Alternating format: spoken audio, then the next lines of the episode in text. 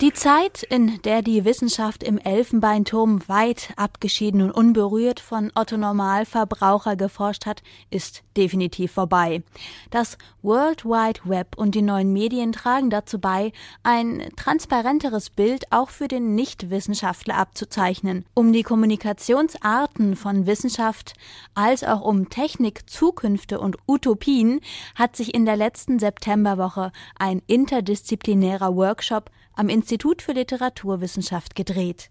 Es geht hier um technische Utopien, also allgemein um Technikzukünfte in Verbindung mit Wissenschaftskommunikation. Das heißt, uns interessiert, welche Vorstellungen entwickelt werden über mögliche Technikzukünfte, aber auch wie diese kommuniziert werden an eine breitere Öffentlichkeit. Professor Andreas Böhn ist Mitorganisator des fachübergreifenden Workshops. In drei Tagen wurden Vorträge aus den Bereichen wie Technikgeschichte, Literatur und Medienwissenschaften, Maschinenbau als auch Robotik unter dem Aspekt der Wissenschaftskommunikation gehalten. Dass populäre Diskurse über Wissenschaft und Technik in den Massenmedien oft unterschätzt werden, ist für Professor Böhn ein bislang unterschätzter, aber dennoch wichtiger Faktor. Für die Forschung im Bereich der Naturwissenschaften und der Technik geht es natürlich nicht zuletzt immer auch darum, Akzeptanz für Forschungen zu finden, Ressourcen zu gewinnen, Interesse zu finden in einer breiteren Öffentlichkeit. Und da steht man dann genau in dieser Konkurrenz ja, zwischen vielen verschiedenen medialen Angeboten. Und es ist immer so ein bisschen die Gefahr, dass die Gelder in die Richtung dessen laufen, ja, der sich am besten präsentieren kann. Deswegen gibt es natürlich einen großen gesellschaftlichen Bedarf, ein großes gesellschaftliches Interesse an diesem Feld Wissenschaftskommunikation. Ja. Je besser, was auch immer das im Einzelnen heißen mag, uns als Bürgern, die wir keine Wissenschaftler sind, ja, und jeder von uns ist in den meisten Hinsichten natürlich Laie, auch die Wissenschaftler selbst, ja, muss sehr daran gelegen sein, in einer ja, für uns nachvollziehbaren Weise Einblick zu gewinnen in das, was da überhaupt gemacht wird in den verschiedenen Ecken in der Wissenschaft. Carsten Hennig ist einer der Teilnehmer. Er promoviert im Bereich Medienforschung an der Hochschule für Bildende Künste in Braunschweig. Er beschäftigt sich mit der menschlichen Psyche und technischen Dystopien in Philip K. Dick Science-Fiction-Verfilmungen, wie zum Beispiel Blade Runner oder Total Recall.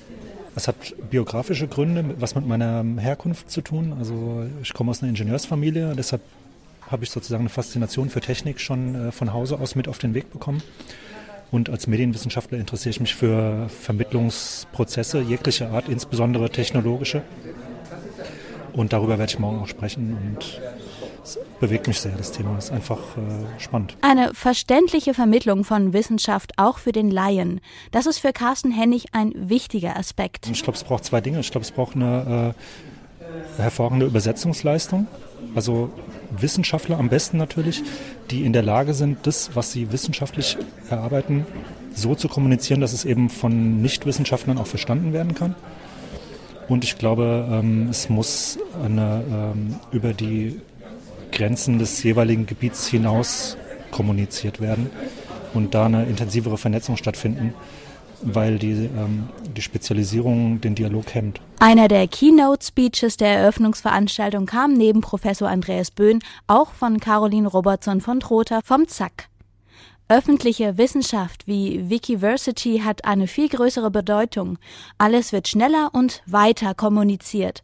Das bringt Chancen, aber auch Gefahren mit sich. Ich denke, das ist ein sehr, sehr dynamischer Bereich. Wir wissen noch gar nicht so richtig, wie haben Net-User einerseits die Kompetenz, um zu unterscheiden, wo gibt es Blogs oder Plattformen, die vertrauenswürdig sind und andererseits, wie kann man aber auch in diesem Zwiespalt, also teilweise sind es Wissenschaftler selbst, die als Bürgerinnen und Bürger auftreten und sozusagen beide Hüte anhaben. Also wir haben eine Situation, wo der ganz klassische Fragestellung von Gatekeeper-Rolle durch Wissenschaftsjournalisten oder durch Institutionen, ich will nicht sagen vielleicht völlig aufgeweicht, aber es hat sich verschoben, deutlich verschoben.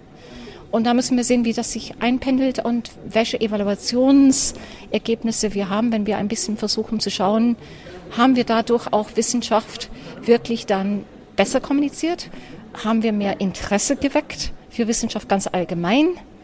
Oder finden wir andere Entwicklungen, dass ganz bestimmte Interessensgruppen sich mit einem wissenschaftlichen wie kann man sagen, so Schein sich geben, um ihre Interessen durchzubringen. All diese Szenarien sind unterwegs. Ich glaube, das sind Themen, die nicht allgemein diskutiert worden sind bis jetzt oder man ist ziemlich am Anfang. Aber darüber müssen wir auch ganz klar auf der wissenschaftlichen Ebene diskutieren und deswegen so ein Workshop, das ist äh, sehr wichtig und sehr hilfreich.